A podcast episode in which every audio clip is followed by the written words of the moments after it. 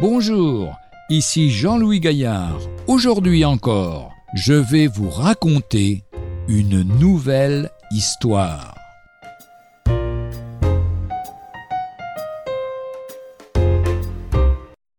Communication.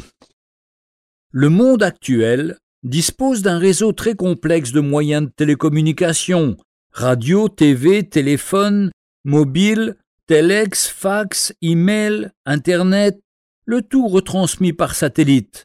Les événements et les nouvelles se transmettent d'un bout du monde à l'autre au moment même où ils se déroulent. C'est ainsi que les hommes et ceux qui les dirigent diffusent leurs raisonnements, proposent leurs critères et imposent leurs choix. Nos contemporains s'expriment en fonction et dans les termes de ce qu'ils ont entendu et vu par ce qu'on appelle les médias. Qu'en est-il de nous chrétiens? Nos références sont-elles basées sur telle ou telle source d'information?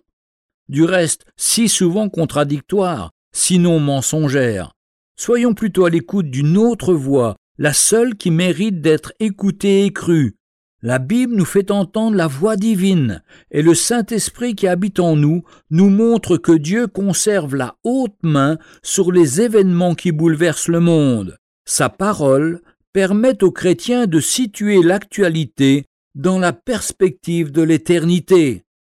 Les hommes pensent faire leur volonté et parvenir à leur fin, mais Dieu tient tout dans sa main, et soyons assurés qu'il aura le dernier mot pour sa gloire et pour le bonheur des siens.